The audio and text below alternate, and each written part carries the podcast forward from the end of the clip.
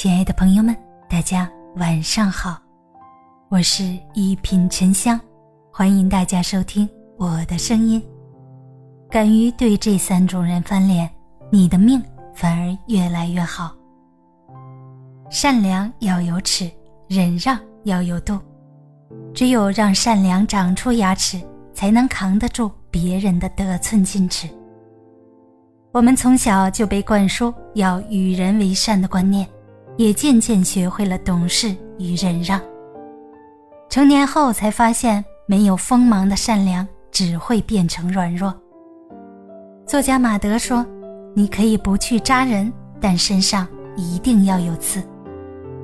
不是所有人都值得我们善良以待，也没必要为了成全别人而委屈自己。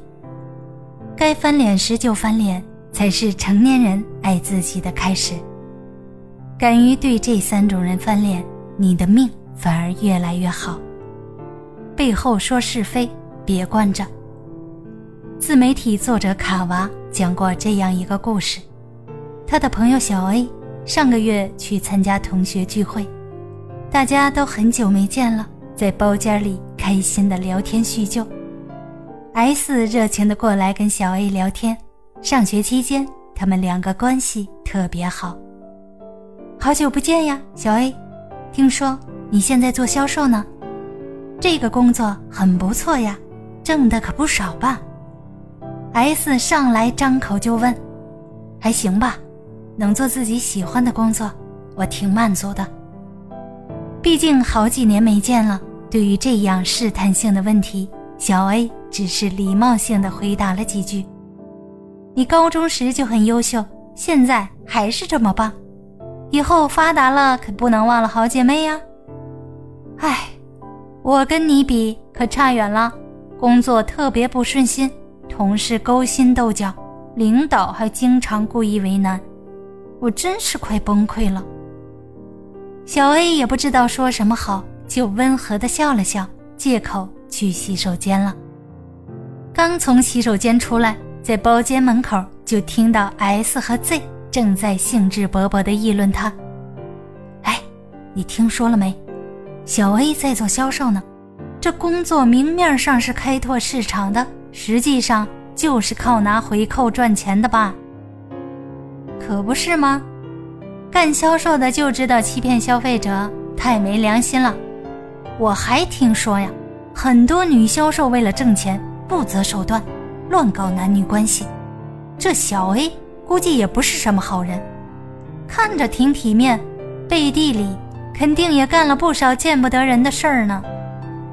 我感觉也是，看他今天对咱这些老同学爱答不理的，像瞧不起我们似的，太傲慢了。小 A 听到这些，被气得说不出话来，他万万没想到自己的好朋友竟在背后诋毁自己。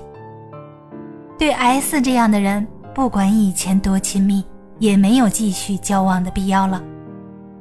古语说：“来说是非者，必是是非人。”有些人常常在人前恭维，背后却嚼舌根，说尽闲言碎语。在背后揣测别人的人，不仅会重伤别人，也常常会挑起事端。当面戳痛处，别忍着。前段时间，邻居老林下岗了，怕家人担心，便没有把这事儿告诉他们。老林每天还像工作时一样，按时起床吃早餐，整理好衣着出门。老林爱人其实已经看出不对劲儿了，但没有拆穿他，每天照常帮他熨好衣服，准备好午餐便当，送他出门。这段时间。老林找了一份外卖兼职，每天风里来雨里去，虽然辛苦，但也踏实。老林在一次送外卖的途中碰上了他的表姐，表姐看了好久才认出老林，一脸惊讶地说道：“你怎么在送外卖呀？”老林窘迫的一时不知道怎么回答，冲表姐笑了笑，就赶紧走了。后来在一次家庭聚会上，表姐提起这事儿。现在各个行业都不景气呀，老林这样一个985的高材生，竟然沦落到送外卖的地步，看来学历也没多大用处呀。老林一脸的难堪和苦笑，其他家人也都面面相觑，尴尬的不知道说什么好。俗话说：“打人不打脸，揭人不揭短。”有些人标榜自己心直口快，殊不知自己的直言直语只会让别人陷入难堪的境地。强行劝大度，别顺着。微博大 V 刘叶安安有个三岁的女儿，有一次，她的女儿在幼儿园玩耍时被另一个小女孩抓破了脸，这让她很是心疼。第二天，她去找老师。老师因为内疚没有看好小孩，不停的道歉。老师约小女孩家长见面，家长也只是说，孩子还小，不懂事儿，请原谅。听到这话，柳叶安安也是很没有办法。